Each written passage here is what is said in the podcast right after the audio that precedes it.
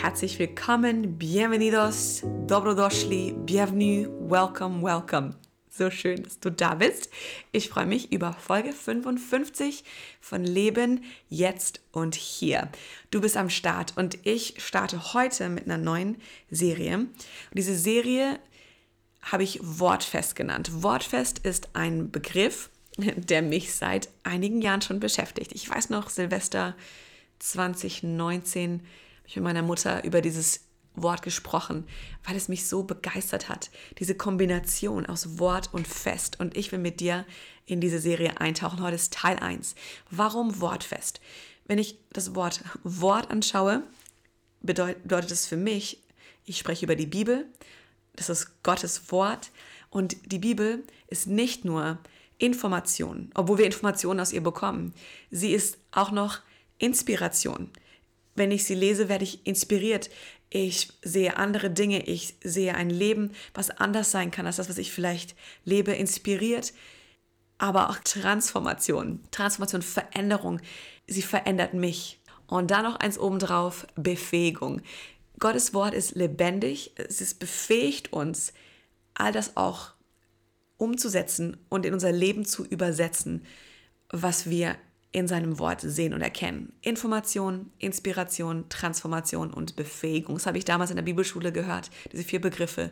Und seitdem begleiten sie mich. Okay, das war zum Thema Wort. Jetzt geht es ums Fest. Fest zum einen stabil, standhaft, gewandt, dass wir Gottes Wort, die Bibel als das Fundament für unser Leben ansehen, anerkennen und unser Leben darauf wirklich fundieren und fest bauen können vor allem in der Zeit, in der wir heute leben, wo vieles gar nicht mehr stabil ist und vieles ins Wanken gerät. Aber Gottes Wort ist fest und es verändert sich nie. Und dann das Wort fest natürlich auch als Feier. Feiern, genießen, bestaunen, schätzen, lernen. Das Wort feiern. Und somit beides zusammen, Wort fest. Die nächsten paar Wochen werden wir verschiedene Bibelgeschichten anschauen und gemeinsam auspacken. Ich komme ins Gespräch mit ein paar guten Freunden und ich hoffe, dass du wirklich vielleicht was Neues lernst oder erneut begeistert wirst von diesen Geschichten und dich vielleicht auch in dieser, diesen Geschichten wiederfinden kannst. Die Bibel ist voll mit abenteuerlichen Geschichten, manchen merkwürdigen Geschichten, manchen Geschichten, wo ich noch viele Fragezeichen habe und andere Geschichten, die einfach ganz klar zu mir sprechen. Und somit will ich dich ermutigen, wirklich hier nicht auszuschalten, sondern dabei zu sein und vielleicht mir auch eine Geschichte zu schicken, wo du sagst, hey, ich würde gern von der Geschichte hören oder ich würde gern hierzu was sagen. Du kannst mir über Anchor, kannst du mir auch eine Sprachnachricht schicken, du kannst mir eine E-Mail senden an lebenjetzt und hier at gmail.com. Ich würde lieben, von dir zu hören, auch auf Social Media mich zu kontaktieren und mir eine Nachricht zu schicken. Gerne packe ich auch Sprachnachrichten in meine Folgen mit rein, wie die letzten beiden Folgen, als ums Thema Kreativität ging. Hör mal rein haben wir direkt den O-Ton, Originalton von guten Freunden von mir. Und hier in, in der zweiten Hälfte der Bibel, so im Neuen Testament, gibt es einen, einen Mann namens Paulus, der einen Brief geschrieben hat an seinen, seinen Trainee, seinen Schüler, seinen Sohn im Geist, Timotheus. Und im 2. Timotheus 3, Vers 16 heißt es in der Bibel über die Bibel. Das finde ich einfach genial übrigens in der Bibel über die Bibel. Die ganze Schrift ist von Gottes Geist gegeben und von ihm erfüllt. Ihr Nutzen ist entsprechend. Sie lehrt uns die Wahrheit zu erkennen, sie überführt uns von Sünde, bringt uns auf den richtigen Weg und erzieht uns zu einem Leben, wie es Gott gefällt. Und das Ganze jetzt aus der Passion Translation, das ist eine englische Übersetzung in ähm, das Deutsche hier übersetzt. Gott hat seine eigene Substanz in jede Schrift oder jeden Vers übertragen, denn sie ist von Gott eingegeben. Sie wird dich durch ihre Belehrung und Zurechtweisung befähigen und dir die Kraft geben, die richtige Richtung einzuschlagen und dich tiefer auf den Pfad der Gottgefälligkeit zu führen. Dann wirst du ein Diener Gottes sein, voll ausgereift und perfekt vorbereitet, um jede Aufgabe zu erfüllen, die Gott dir gibt. Bam, drop the mic. Was für ein Vers. Und das will ich dir zusprechen und mir persönlich auch. Wenn ich die Bibel lese, wenn ich sie zu mir nehme, mich mit ihr beschäftige, verändert sie mich und sie befähigt mich, ein Leben zu führen, wie Gott es sich gedacht hat. Und er ist ein genialer Schöpfer, ein wundervoller Kreator, wie wir auch gehört haben in den letzten paar Folgen. Und er hat ein gutes Leben vor für uns. Okay, so viel zum Thema Wortfest. Heute steigen wir ein in die Geschichte aus dem Buch Esther. Das Buch Esther schildert eine Begebenheit, die das jüdische Volk damals im babylonischen Exil unter dem König Ahasveros, wie auch immer man den ausspricht, oder Xerxes könnte man sagen, erlebte. Es ist im 5. Jahrhundert vor Christus, okay? Also jüdisches Volk, babylonisches Exil, König Xerxes. In vielerlei Hinsicht, habe ich hier auf einer Seite gelesen, ist es ein besonderes Buch im Alten Testament. Warum? Weder der Name Gottes noch Gottes ausdrückliches Handeln werden darin erwähnt. Auch wenn seine Vorsehung und Allmacht in den Ereignissen erkennbar ist. Absolut. Das Buch schildert die Geschichte, und hier geht es jetzt ums Thema, der Jüdin Esther oder ihr hebräischer Name ist Hadassah, die zur persischen Königin aufsteigt und in dieser Position einen heimtückischen Anschlag Hamans zur Ausrottung der Juden vereiteln kann. Haman ist der Bösewicht in der Geschichte sozusagen, der Feind der Juden und ein enger Mitarbeiter, Vertrauter des Königs. Dabei unterstützt sie ihr Pflegevater Mordecai oder Mordechai, der eine hohe Stellung am Königshof einnimmt. Das Buch endet mit der Einführung des Purim-Festes. Gut, ich hoffe, du bist bereit für mein Gespräch mit meiner Freundin Shannon.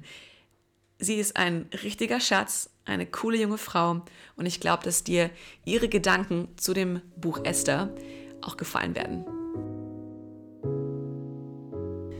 Ich sitze hier mit meiner Freundin Shannon. Hi Shannon, schön, dass du da bist. Hi, schön, dass ich da sein darf. Ich freue mich mega über die heutige Folge. Und zwar haben wir im Auto vor einer Woche, glaube ich, circa mal ja, uns unterhalten über die Bibel und so Bibelgeschichten, die uns irgendwie faszinieren. Und dann hatte ich dich gefragt, welche dich fasziniert oder welche dich interessiert oder welche du gut findest.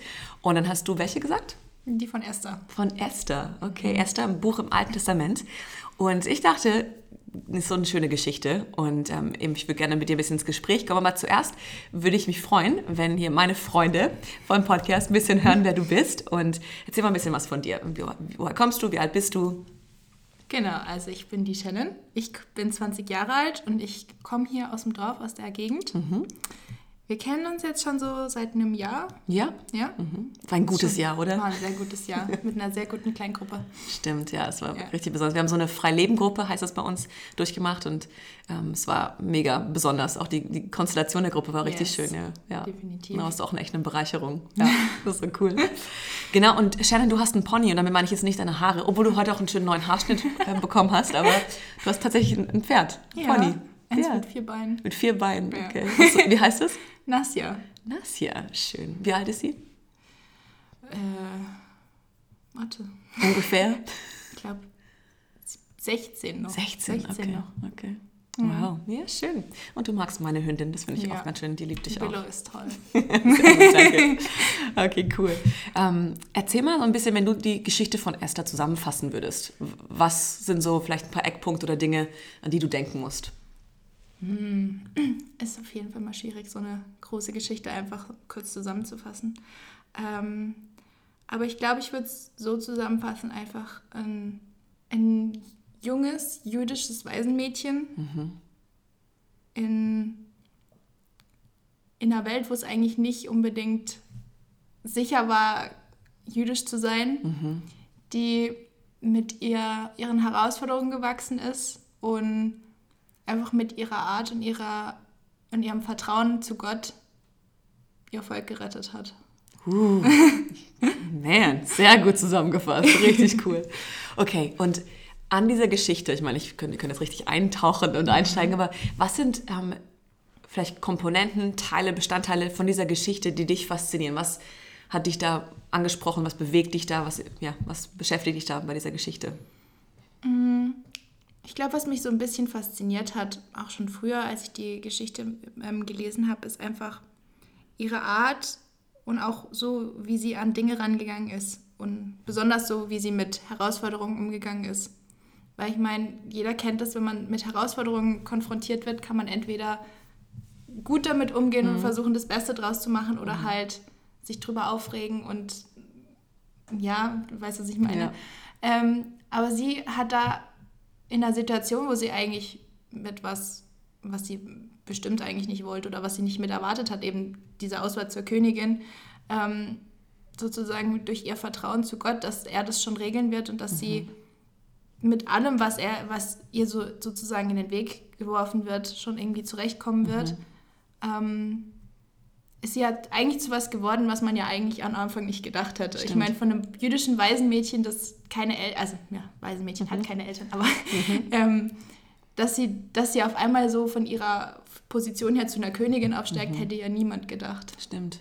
Und wenn man an die Geschichte denkt, es waren natürlich auch viele Hürden und sie war nicht immer freudig bereit, mhm. sich diesen Herausforderungen auch zu stellen. Ich denke daran, wo ähm, Mordecai sie, also eben ihr Ziehvater sozusagen, sie daran erinnern musste.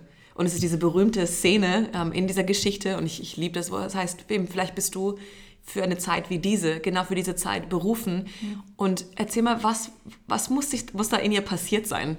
Ähm, eben, wo sie, sie hat wirklich damit gekämpft, macht sie das, macht sie nicht. Und, und auch, worum ging es da? Vielleicht erzählst du mal kurz, worum es da ging in der Geschichte. Also ich würde schon sagen, das war bestimmt, also eben herausfordernd für sie, auch wahrscheinlich sehr erschreckend und sie hatte bestimmt auch total Angst mhm. vor einfach vor dieser Situation. Ich meine, ähm, sie hat da ihr Leben aufs Spiel gesetzt. Ja.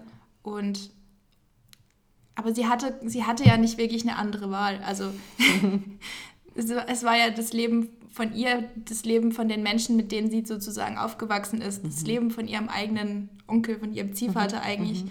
Ähm, das auf dem Spiel stand. Und wenn sie es nicht gemacht hätte, hätte es niemand gemacht. Ja in so Momenten werden oft Helden und Heldinnen geboren, oder? Ja. Und das merkt man auch bei ihr. Und ich finde es schön an der Geschichte, dass es keine lineare Geschichte ist, so von wegen, sie hat es dann einfach gesehen, dann hat sie es gemacht und fertig. Mhm. Sondern dass da auch wirklich ein Kampf ist und sie hat ihr eigenes Leben riskiert und war sehr schlau darin, wie sie es auch gemacht hat. Das finde ich auch faszinierend. Sie hat nicht mhm. einfach gesagt, ich gehe halt jetzt zum König und ich hoffe, sein Zepter wird gegen mich erhoben, dass ich rein darf oder dass ich nicht umgebracht werde.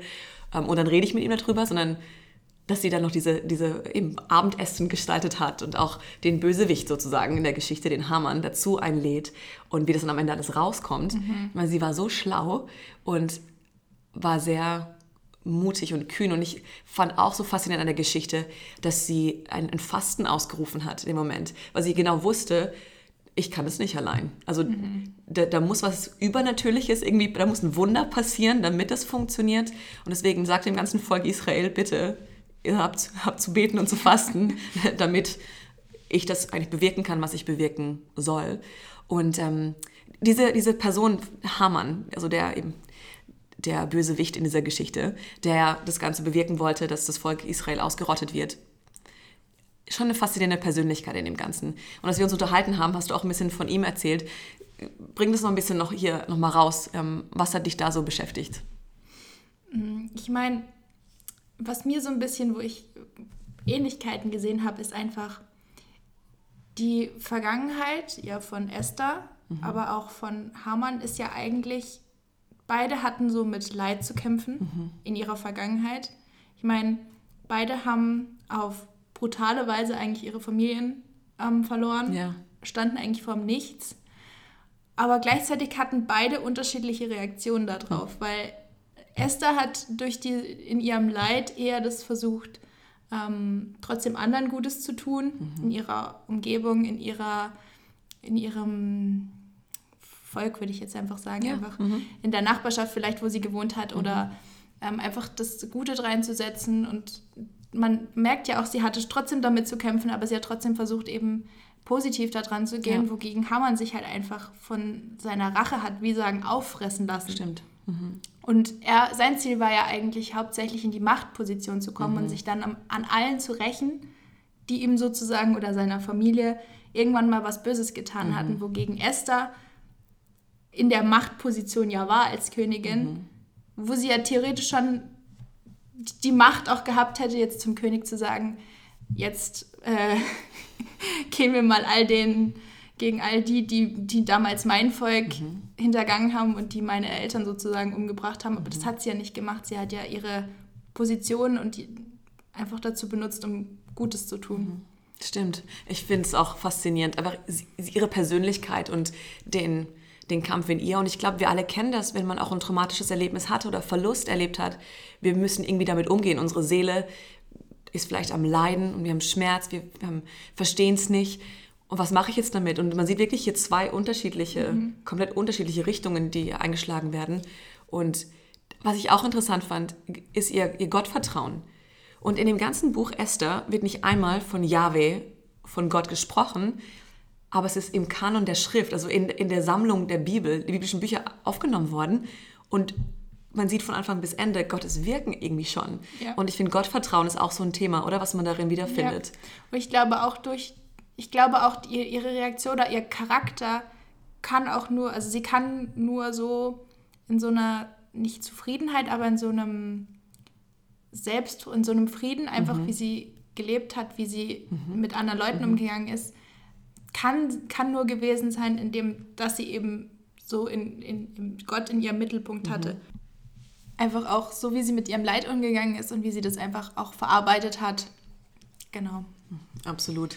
Und eine Sache, die ich auch faszinierend finde, in Gottes Wirken, weil man hört nicht seinen Namen, man sieht nicht ähm, namentlich, dass er erwähnt ist, dass er etwas da tut, aber doch hat er in der Geschichte gewirkt. Woran erkennst du Gottes Wirken in dieser Geschichte? Ich würde sagen, besonders kann man es daran auch sehen, wie der König in der ganzen Geschichte reagiert hat. Hm. Weil ich finde, man sieht relativ gut, wenn man an den Anfang und eben Richtung Ende der Geschichte guckt, ähm, einfach auch seine, seine Reaktion Vashti gegenüber, also seiner ersten Frau, mhm. aber dann auch Esther gegenüber, mhm. als es darum ging, dass sie ungefragt bei ihm zu Hofe erschienen ist, mhm. dass er sie da begnadigt hat und dass ja. er auch auf ihre Einladung eingegangen ist ähm, zu diesem Abendessen, das sie ähm, aufgestellt hat, dass ja. sie da hingegangen mhm. ist, war ja eigentlich auch für seine Berater total irrational, dass er das überhaupt gemacht hat. Dass Skandalös er das fast, ja. Ja, genau, dass er das zugelassen hat.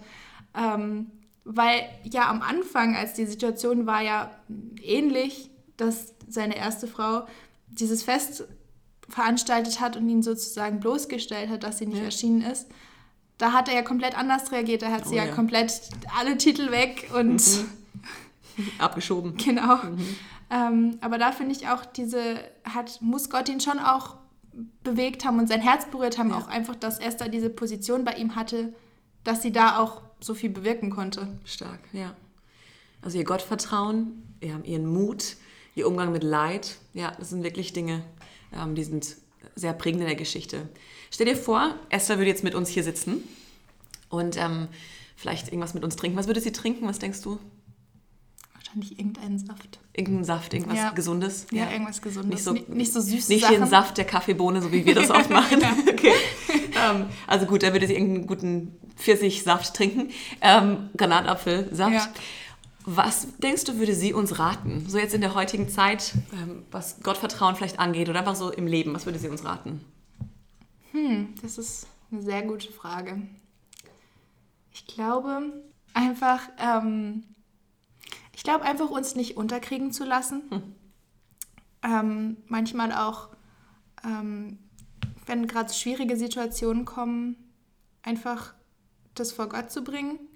Einfach uns nicht unterkriegen zu lassen von anderen Menschen, die vielleicht gegen uns sind, mhm. sondern ähm, eben Vertrauen zu Gott zu haben, dass er ähm, einen guten Plan für einen mhm. hat, dass er eine Bestimmung für einen hat. Mhm. Ähm, für me meistens auch größer vielleicht, als man sich selber das vorstellen ja. mag. Ja. Ähm, einfach sich nicht unterkriegen zu lassen, mhm. würde ich sagen.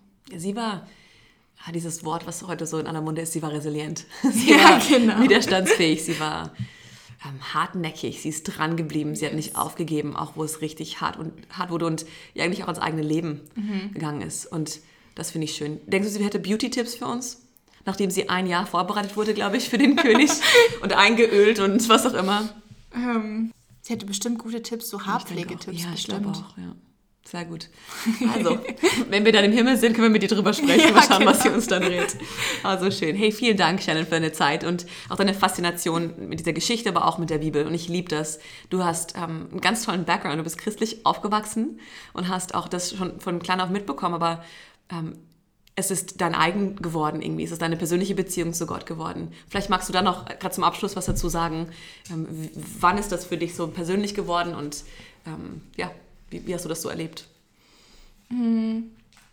Also eben wie du schon gesagt hast, eben ich bin christlich aufgewachsen. Das heißt, eigentlich schon solange ich mich daran erinnern kann, so war das für mich so, hey, da ist ein Gott, der liebt dich, ähm, der will was Gutes für dein Leben und der ist immer da für dich. Ähm, und ich bin auch ähm, die, warte. Ich bin auch durch einfach durch die Jahre einfach mit Kindergottesdiensten und in Gemeinde aufgewachsen und habe da auch einfach durch Geschichten einfach hauptsächlich hm. gerade auch Bezug zu Esther. Sehr gut, ja. ähm, einfach mit den Geschichten, klar vom Alten Testament und so, auch einfach groß geworden und habe das auch einfach dann immer mehr ähm, verstanden. Schön. Und dann ähm, auch durch Camps und sowas dann einfach mhm. diese persönliche Beziehung mehr aufgebaut. Mhm. Genau. Voll schön. Ja, und hast dich erst letztens sogar taufen lassen. Das yes. hast du deklariert und öffentlich gemacht. Ich so toll. Du bist eine ganz kostbare, mutige junge Frau und ich bin so dankbar, dass wir uns auch besser kennenlernen und dich so zu beobachten jetzt im letzten Jahr. Ist echt eine Freude. Ähm, ja, du bist nicht nur sehr schlau und ähm, sehr aufnahmefähig und, und ja, flink, auch was, was deinen Kopf angeht. Du bist auch noch sehr treu und einfach fleißig und ähm, sehr, eine sehr unkomplizierte Person. Und das ist so wertvoll, das schätze ich so sehr. Das ist eine frische Brise. Danke dir. Dankeschön vielmals. Das ist auch eine ganz tolle Person. Dankeschön. Ja. Richtig erfrischend, oder? Von einer coolen 20-Jährigen einen Einblick in die Bibel zu bekommen. Danke dir, Shannon, für deinen Einsatz und deine Beteiligung. Ich freue mich sehr und ich freue mich auch auf die weiteren Folgen ähm, in dieser Serie und dürft gespannt sein, welche Bibel Geschichten noch kommen und ich bin mir sicher, dass was für jeden dabei sein wird, weil die Bibel einfach der Burner ist. das Beste überhaupt.